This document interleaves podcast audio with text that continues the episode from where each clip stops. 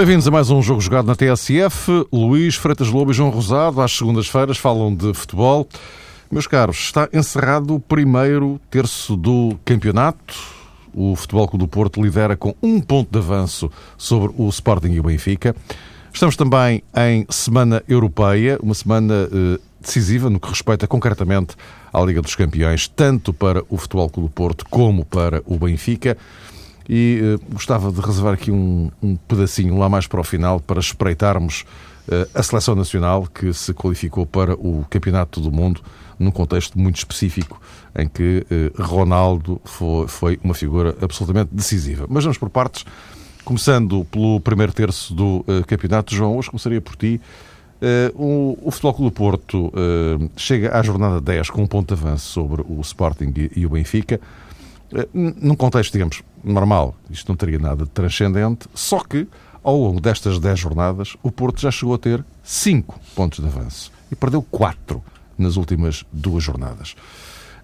olhando para isto, que leitura é que se pode fazer, eh, concretamente em relação ao Futebol Clube do Porto? Dos outros já falaremos, embora isto tudo tenha a ver uma coisa com a outra, mas em relação ao Futebol Clube do Porto, já aqui falámos algumas vezes que enfim, o Porto tem alguma tradição para saber gerir vantagens pontuais razoáveis, mas desta vez não. Não, eh, o Futebol do Porto está a repetir, eh, em certo sentido, os erros que a equipa do Benfica também já cometeu quando eh, consentiu resultados inesperados, até em jogos caseiros. Recordo-me assim de imediato, com o devido respeito pelo Belenenses, mas recordo-me desse empate caseiro do Benfica frente ao Belenenses e o Futebol do Porto, curiosamente, ou talvez não, também tropeçou, mas já na condição de equipa visitante no estádio do Restelo, também, uh, enfim, partiu os pontos com a equipa do Belenenses. Ou seja, quando realmente o Porto con conquistou uma vantagem apreciável no campeonato com poucas jornadas decorridas, se calhar faltou um, entender bem o que é que significava essa vantagem. Se era mais decorrente da severidade da equipa, da sua afirmação, da completa assimilação de processos aos métodos de trabalho de Paulo Fonseca, se estava mais relacionada indiretamente ou diretamente com esses uh, tropeções do Benfica e com essas uh, escorregadelas uh, do Benfica. E quando o campeonato começou, enfim, todos nós temos na memória isso, claramente se perfilavam dois candidatos maiores à conquista do título. Precisamente o Futebol do Porto campeão em título, como se sabe, e o Benfica. Agora parece que este Futebol Clube do Porto eh, está surpreendentemente a deixar eh, a vantagem esfumar-se um bocadinho à conta daquilo que muitas vezes eh, focamos aqui, eh, quase que hum, compartimentando os problemas da equipa portista. Neste sentido, há, na minha ótica, e não é a primeira vez que o digo, uma excessiva dependência daquilo que é a produção atacante de Jackson Martinez. Quando ele não está, não é a 100%, porque ele normalmente até está, mas quando não está a 1000%, parece-me que o Futebol do Porto, de facto, em termos de plantel, tem uma dificuldade esta temporada e, de alguma maneira, também já era latente na época de Transata e que passava pela ausência de uma solução de um jogador que pudesse enfim, partilhar o mesmo espaço de Jackson Martinez e dar inclusivamente outro corpo tático à equipa uh, do Futebol Clube do Porto. Por exemplo, o Sporting também está apenas a um ponto do Futebol Clube do Porto e se calhar mais daqui a pouco iremos falar com detalhe da equipa Sportingista.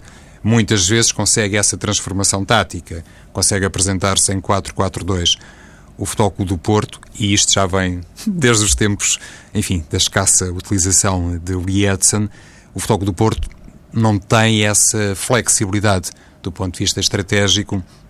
Paulo Fonseca experimenta várias coisas, digamos que um bocadinho à medida e em função das suas possibilidades. É, é fácil verificar, neste caso, a situação particular de Quintero, talvez seja o jogador mais representativo dessa tentativa de alteração da equipa, mas não tem um segundo ponta de lança. Ainda por cima, Guilás parece de vez em quando é apoquentado por uh, problemas físicos, mas não tem um jogador que permita essa transformação. E isto, na minha ótica, acaba por uh, mostrar a lacuna maior do Foco do Porto quando está em dificuldades e precisa claramente de ter outro poderio atacante e de mais uma unidade eh, capaz de ajudar a Jackson Martínez e capaz de lhe dar também outro estilo eh, tático. Uh, pegando nisto, Luís, uh, eu estava aqui a pensar. Uh, o, o, João referia-se a arranjar uma solução alternativa quando as coisas não estão a sair bem. Mas eu, se calhar, colocaria a questão de outra forma. Porquê é que as coisas não estão a sair bem? O tal 4-3-3 continua órfão de João Moutinho, este, este Porto? Não, e não me parece que já, que já seja possível analisar este Porto comparando-o com o da época passada. Tem que se analisar este Porto só em concreto com os jogadores que existem esta época. E, portanto, eu penso que a solução ou o problema não está em não ter alternativas, o problema está em não ter qualidade no, no sistema para ter alternativas dentro dele.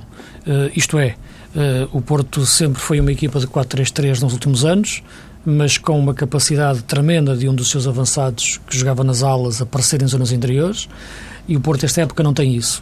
Eu já o disse em alguns programas e recentemente também aqui, que penso que este plantel do Porto será talvez aquele com, com menos qualidade dos últimos 10 anos. Eh, e, portanto, isso está a ser eh, evidente em muitos desses jogos. Eu penso que a questão que se colocou ao Paulo Fonseca para pegar no último jogo, frente ao Nacional da Madeira, fazer um parênteses para a boa exibição do Nacional da Madeira, para o mérito que teve o professor Manuel Machado, como mexeu na equipa, na segunda parte e, sobretudo, com as entradas do, do Mateus, do Diego Barcelos, mexeu muito bem na equipa e empatou com justiça. Uh, embora, claro, como ele disse, se calhar ao intervalo também já podia estar a perder 2-0 e o jogo estava resolvido, mas, mas não. Agora, pegando naquilo que foi o jogo de, de, de sábado e olhando ao, ao jogo pelo lado do Porto, mais do que a questão de haver um sistema alternativo ou a hipótese de jogar 4-4-2, metendo dois pontas de lança, o caso Guilaz, portanto não estava disponível por, por, acaso, mas a questão de poder jogar com dois avançados, não penso que, que, que, fosse por aí. O problema é não ter soluções de qualidade para os flancos. Uh, neste momento, Varela e Licá, repara, não estou a dizer que o Varela e o Licá não sejam bons jogadores, que são. Agora, pensar o que é a dimensão Porto no seu máximo, pensar o que foi estes 10 anos nos flancos tiveram desde Derlei, Hulk e Rames, só para pegarem, e Lisandro, para pegarem alguns, o Porto hoje não tem esse tipo de jogadores. E, portanto, tem menos soluções, como é evidente, no processo, de, no seu processo de jogo, porque, embora os treinadores tenham sido diferentes ao longo dos anos, não foram muito diferentes a interpretar algumas dinâmicas uh, do ataque. E, portanto, na minha opinião, é um problema de qualidade.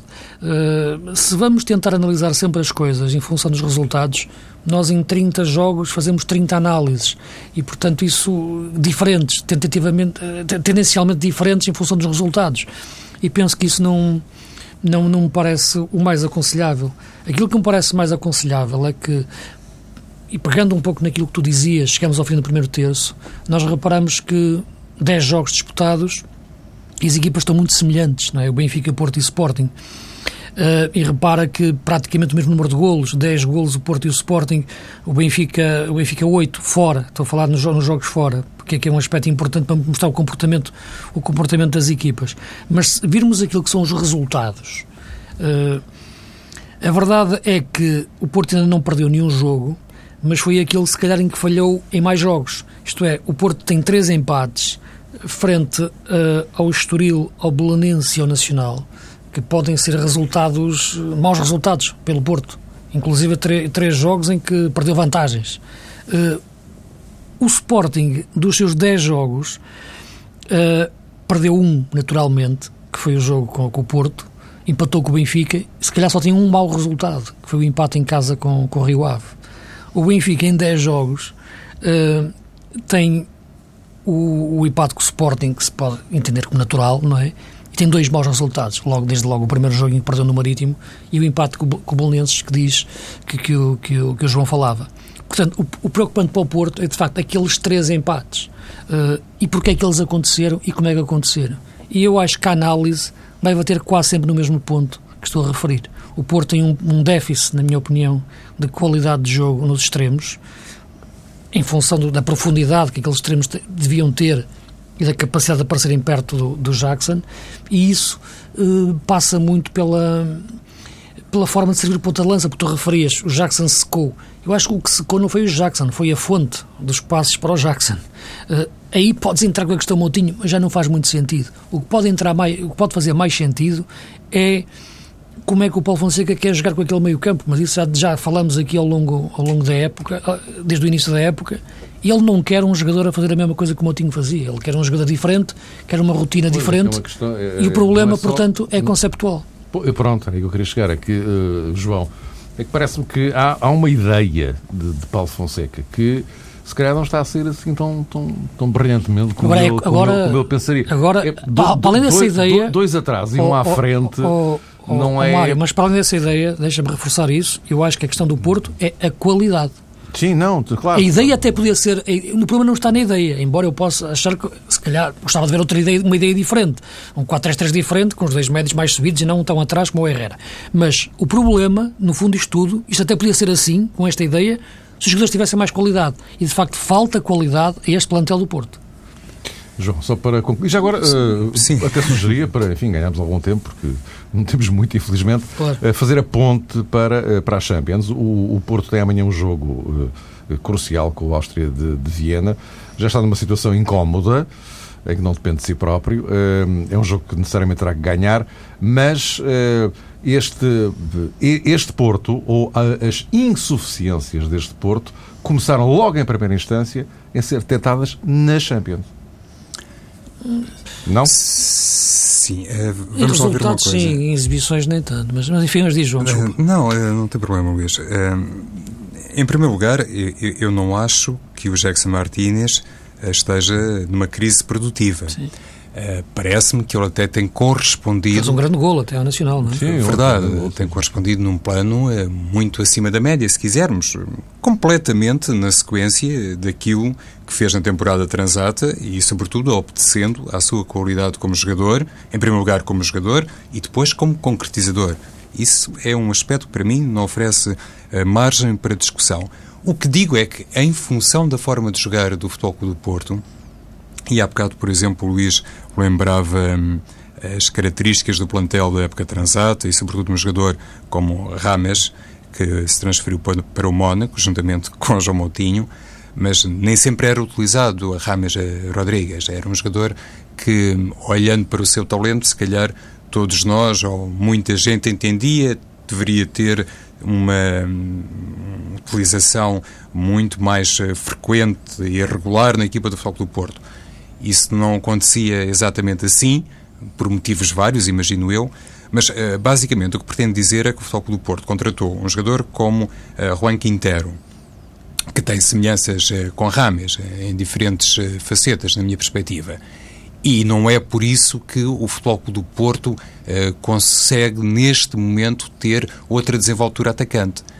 Eh, claro, todos nós temos a, nossa forma de ver as coisas, mas eu acho que um Futebol do Porto que não tem esta tal eh, capacidade para se transformar taticamente e para oferecer ao adversário um contexto diferente, para lhe dar outros motivos de preocupação e para fazer um reajuste àquilo que é a forma de jogar do Futebol do Porto, torna-se uma equipa necessariamente mais previsível e mais fácil de anular é evidente que Jackson sozinho não pode marcar em todas as situações, senão provavelmente esta hora já não estava no futebol português. Uh, por isso eu digo, uh, Luís e Mário, que na minha ótica, se o Futebol do Porto tivesse realmente, em primeiro lugar, essa filosofia, que se calhar não tem, eu estou de acordo com isso, estas coisas uh, não nascem carregando no botão on e off, para ter uma equipa em 4-3-3 e em 4-4-2 é preciso, provavelmente, logo quando se faz a preparação para a época seguinte, estabelecer essa filosofia no departamento técnico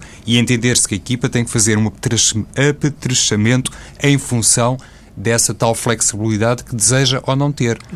Não é fácil. Um ponta de lança de grande gabarito, capaz de vestir camisola do Futebol do Porto, do Benfica ou do Sporting, enfim, não se encontra em pontapés. até para encaixar numa Exatamente, dupla, Luís, Não para... é o caso de Guilás, é? Basta ver o caso de Lietz no ano passado, que independentemente das questões eh, Sim. físicas, era claramente um jogador, para já com muita experiência de futebol português e um jogador grande para o contexto nacional e perceberam-se os problemas do Futebol do Porto. Mas lá está, o, a forma, o sentido de futebol de Paulo Fonseca aponta para aquele 4-3-3. se não deseja experimentar outras coisas, enfim, acho que a equipa fica um bocado limitada. Eu, eu, não acho, eu não acho, sinceramente, que a solução esteja no Quinteiro. Pelo menos para estes problemas que estou a referir. Eu acho o Quinteiro um jogador fantástico e com uma margem de progressão uh, enorme. Uh, agora, não me parece. Que, aliás, o Quinteiro já jogou de início. Por exemplo, o jogo, o jogo Guimarães, em que o Porto ganha por um zero também com um penalti uh, estranho, no mínimo, uh, é de facto um lance que é um jogo em que se nota que não é por ali. Uh, e o Quintero começou a jogar a partir de um flanco, por exemplo, depois jogou a partir de uma zona interior, depois num flanco.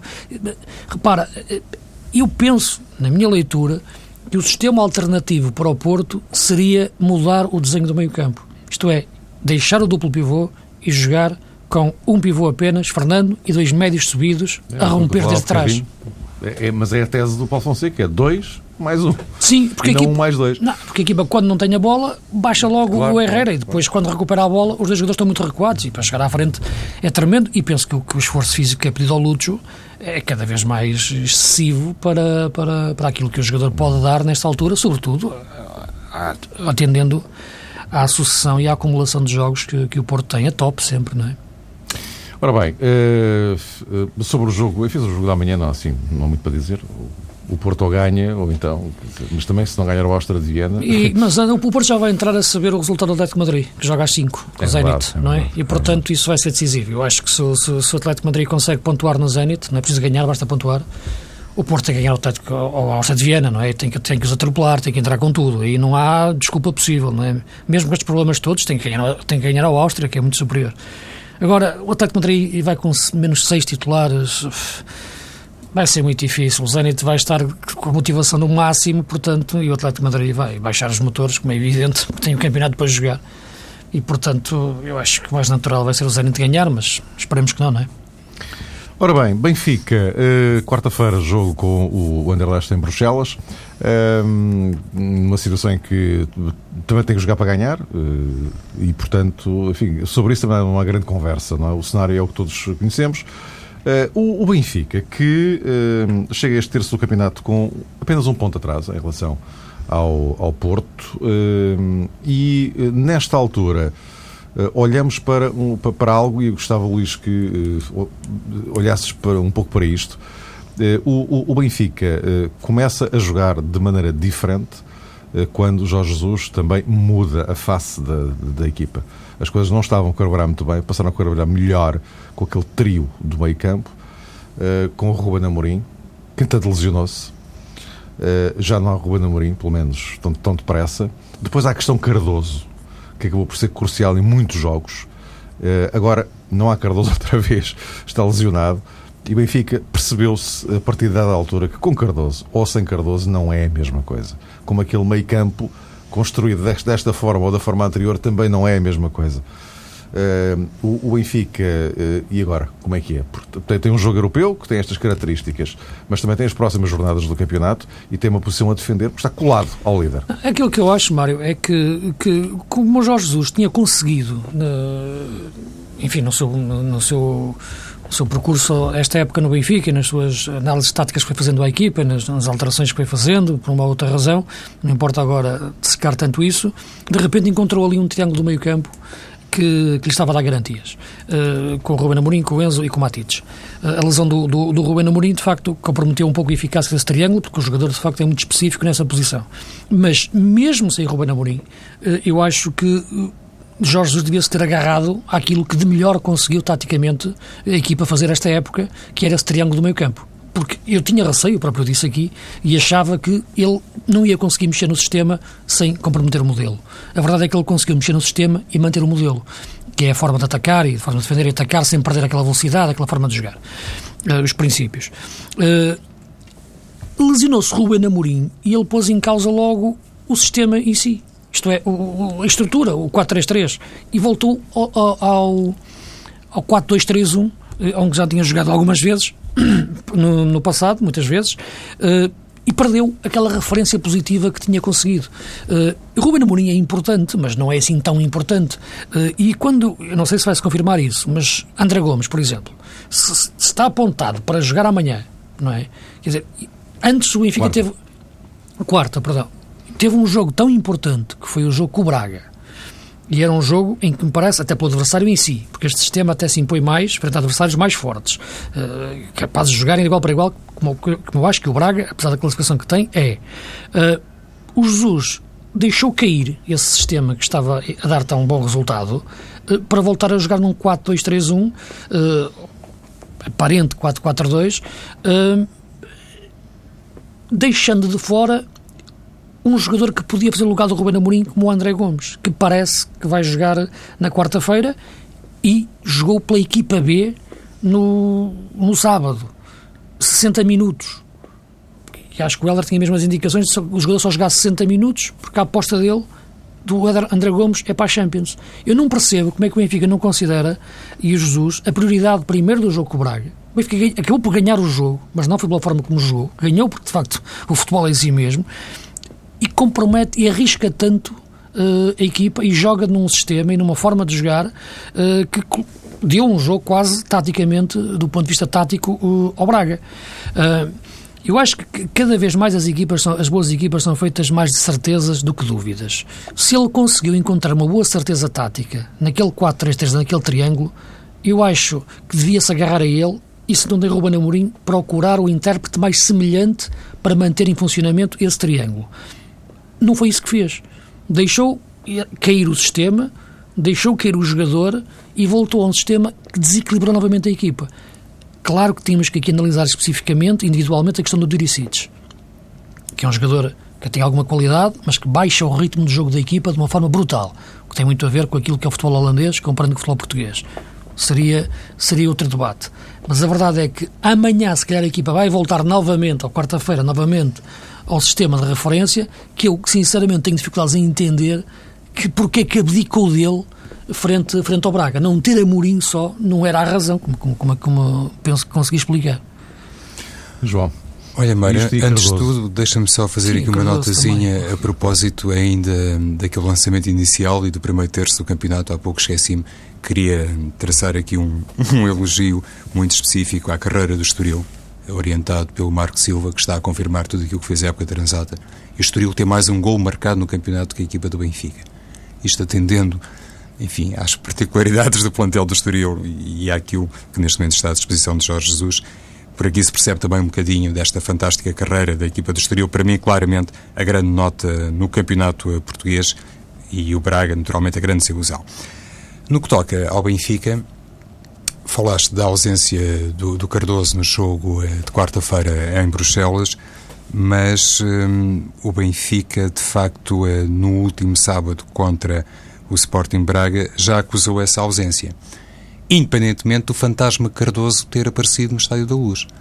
Porque quando Markovic eh, saiu e teve aquele gesto de desagrado perante Raul José, eu lembrei-me imediatamente do episódio Cardoso no Jamor.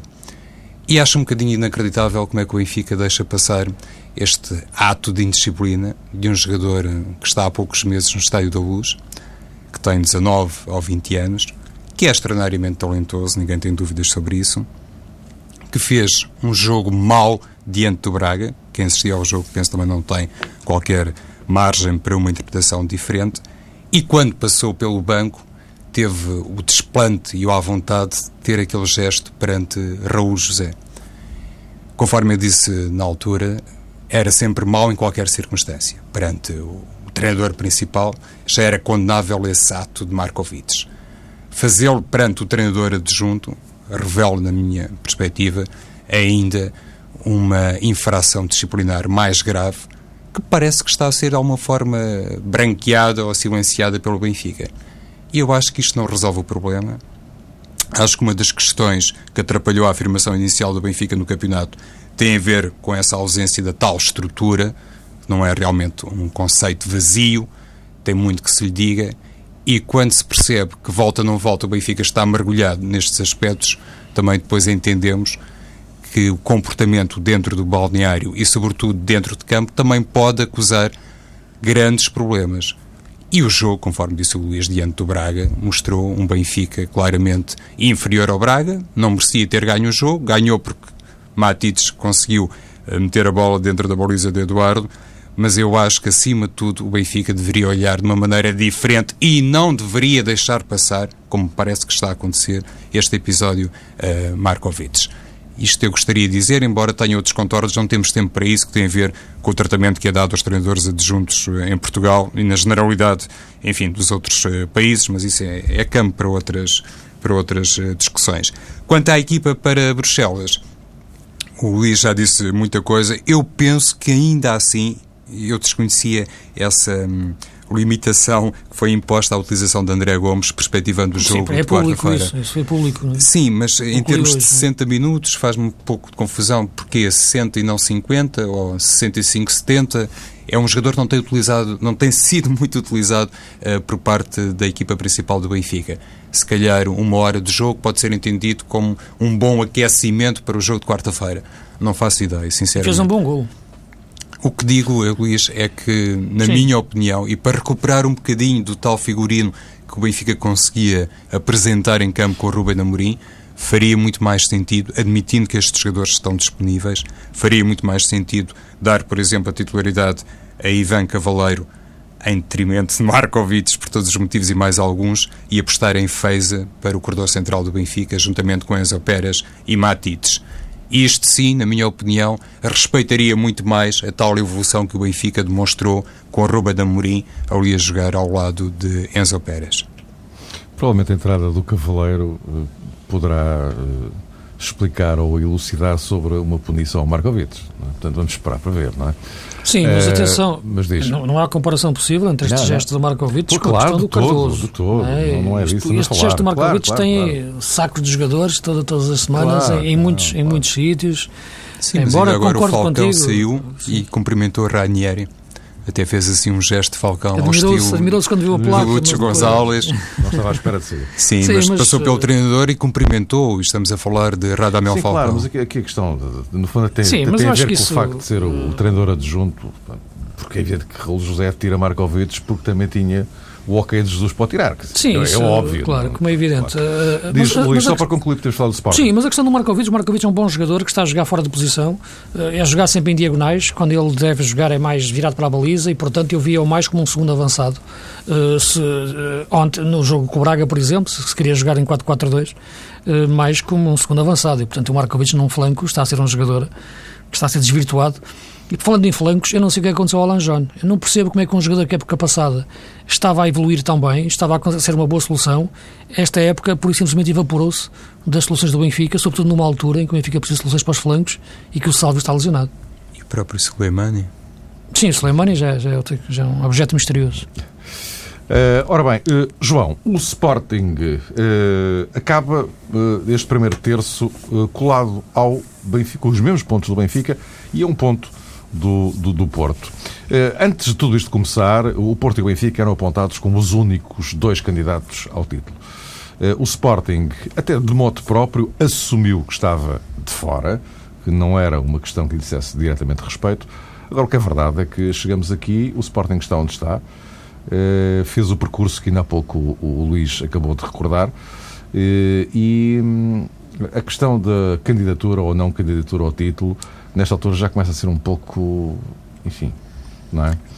Dispensável. Dispensável, não é? Os números. As coisas estão, estão lá, estão como estão. É evidente. Além de que o Sporting tem outras vantagens eh, adicionais, como é o caso de não ter estas preocupações europeias nesta altura, o que, pronto, pá, é já uma realidade, não é? E, e acho que o Sporting está. É explica isto? Este, um, este Sporting, saber, o trabalho de jardim, enfim, sei lá. Eu acho que sim, em primeiro lugar. Isto é tradicional dizer-se que o treinador é o principal responsável para o bem e para o mal. Mas olhando aquilo que tem sido a forma de jogar do Sporting e a maneira como se tem orientado em campo, eu parece-me que não é, é enfim, é, vulgar e tem obrigatoriamente que se acentuar este mérito de Leonardo Jardim, porque é ele que trabalha a equipa e lá está, que estipulou a filosofia ou as filosofias de um Sporting 4-3-3 ou em 4-4-2. E quando percebemos que o Sporting consegue, no 4-4-2, ser uma equipa com eficácia através de um jogador que custou, não sei se 300 mil euros, mas que, enfim, não é propriamente uma vedeta mundial, que é o caso de Slimani, entendemos que muitas vezes é precisamente nesta capacidade para planear as coisas e saber descobrir talentos aos jogadores capazes de representarem qualquer coisa nas equipas que marca a diferença. Durante algum tempo no futebol português tivemos no outro Sporting, no de Braga, esta prova de que sem muito dinheiro é possível exibir competência.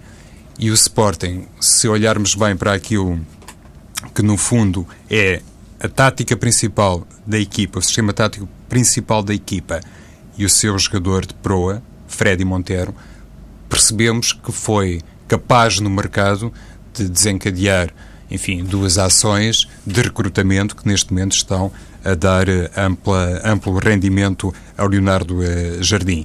Porque Slimani, sem ser um superdotado, é um jogador que consegue encaixar-se bem na forma de jogar na equipa, entende bem a sua condição de suplente, lá está, é um jogador disciplinado, que não reivindica mais, imagino eu, claro, e a partir daí é também mais fácil para o Leonardo Jardim ser visto de facto como o líder do grupo, sem ser particularmente exuberante, sem ser um treinador, eu diria, excessivamente protagonista. Já o tenho dito aqui em diferentes ocasiões. Houve uma frase desafiadora do Leonardo Jardim logo no início da temporada que a mim me causou alguma impressão e até duvidei que fosse capaz depois a equipa de materializar aquela intenção, mas disse Leonardo Jardim que o Sporting era uma equipa com identidade e com princípios de jogo bem estabelecidos e não poderia nunca abdicar deles. Na altura desconfiei disso, achava que o Sporting não teria tempo para tão cedo exibir essa faceta, mas eu acho que aquilo que tem marcado verdadeiramente a equipa tem sido isso, a tal coerência, não apenas de discurso, mas de processos eh, de jogo, o que também está relacionado, claro, com essa, entre aspas, grande descoberta que é William Carvalho. Uh, Luís, uh, o, o, Jardim ontem dizia: não, não, não, nós não somos candidatos ao título porque a estrutura não foi projetada para isso. O que é que ele quer dizer com isto? Não sei, pá, tinham-lhe ter perguntado melhor o que é que ele queria dizer com isso. Eu acho que ele está a falar da equipa, penso pois, eu. claro, claro. Agora, uh, mas, ele, mas ele faz bem, ele agora tem que se esconder, mas agora já está o rabo de fora, portanto toda a gente vê que este Sporting está neste momento aqui colado tem que ser, vai sendo candidato, como é evidente. Mas deixa-me só referir uma coisa que eu acho importante, porque já o disse aqui várias vezes, e, que é a importância do Sporting ter um sistema alternativo 4-4-2. Já o disse várias vezes. E 4-4-2 é Slimani entrar em campo. E há aqui um aspecto importante. O Slimani só. Este 4-4-2 só, só é utilizado quando o Sporting está a perder ou, ou quando está empatado. Não é utilizado de início nem quando o Sporting está, está a ganhar. E o Slimani, de facto, já foi utilizado seis vezes esta época no campeonato, mais o jogo do, da taça com, com, com, o Benfica. E a verdade, os jogos em que ele entra uh, saem sempre os extremos. O Jardim também troca os extremos. Uh, mas, sobretudo, os jogos com, com o Rio Ave, uh, em que ele entra e equipa não, não, consegue ganhar, empata 1-1 um, e ele joga 15 minutos uh, com o Braga, mas aí estava 10 contra 11, é um pouco diferente, ele também joga 15 minutos. Mas sobretudo, sobretudo com o Marítimo e com o Benfica, para a taça, em que ele joga 30 minutos em, nos dois, em cada jogo, depois no, no Benfica tem prolongamento, uh, aí nota-se uh, de facto uh, a diferença e ele entra a tempo de mudar o jogo. Eu acho que no jogo de Guimarães, aquilo que eu disse no decorrer do jogo foi que ele entrou tarde. E eu continuo a achar que ele entrou tarde para mudar o jogo, porque não mudou o jogo. Acabou por mudar o resultado no lance. Ele só entra aos 7 minutos, porque de facto é um momento, ele entra como eu referia, só entra quando o Sporting está a perder ou empatado naqueles jogos em que sente que o empate de facto é um mau resultado, como estava a jogar em casa com o Rio Ave. No jogo de Guimarães, o Jardim olhou para o jogo e fechava o jogo no 0-0. Eh, mas olhando para a forma como o Guimarães também estava a fechar tanto o jogo no 0-0, ele sentiu que podia arriscar. Não foi tanto uma ideia de jogo que entrou ali em campo, foi um jogador apenas, para os últimos 5, 7 minutos. Ele jogou 15, mas porque, porque houve, um desconto, mas entrou ao, entrou ao minuto 83. Portanto, não foi uma ideia que entrou ali, foi uma aposta de um jogador à espera de um ou dois lances, e de facto acabou por ser num canto, grande mérito para o Dyer, mais do que para o Slimani, foi para o Dyer que ganhou o poste ao primeiro poste, depois o mau alívio do, do Abdullah, e claro, o mérito do Slimani encostar, mas, mas para o Dyer, e, portanto, eu acho que o jogador entrou tarde ontem, porque o Jardim não fez a alteração, de, facto, numa altura mais cedo, porque teve receio que este sistema desequilibrasse a equipa. E esse sistema está a ser utilizado em momentos em que ele já não tem receio disso, porque não tem nada a perder com o resultado. Ontem tinha a perder e teve receio de jogar em 4-4-2. A equipa não jogou em 4-4-2. Na parte final, lançou um jogador em 5 minutos, quando sentiu que o Guimarães estava só a jogar para o empate. O trabalho de Leonardo Jardim no Sporting, que é candidato, mesmo continua a dizer o contrário. Nós voltamos a encontrar-nos para a semana. Vamos falar de seleção, chutamos isso para a próxima semana, porque vamos ter sorteio do Mundial justamente na próxima semana. Até lá.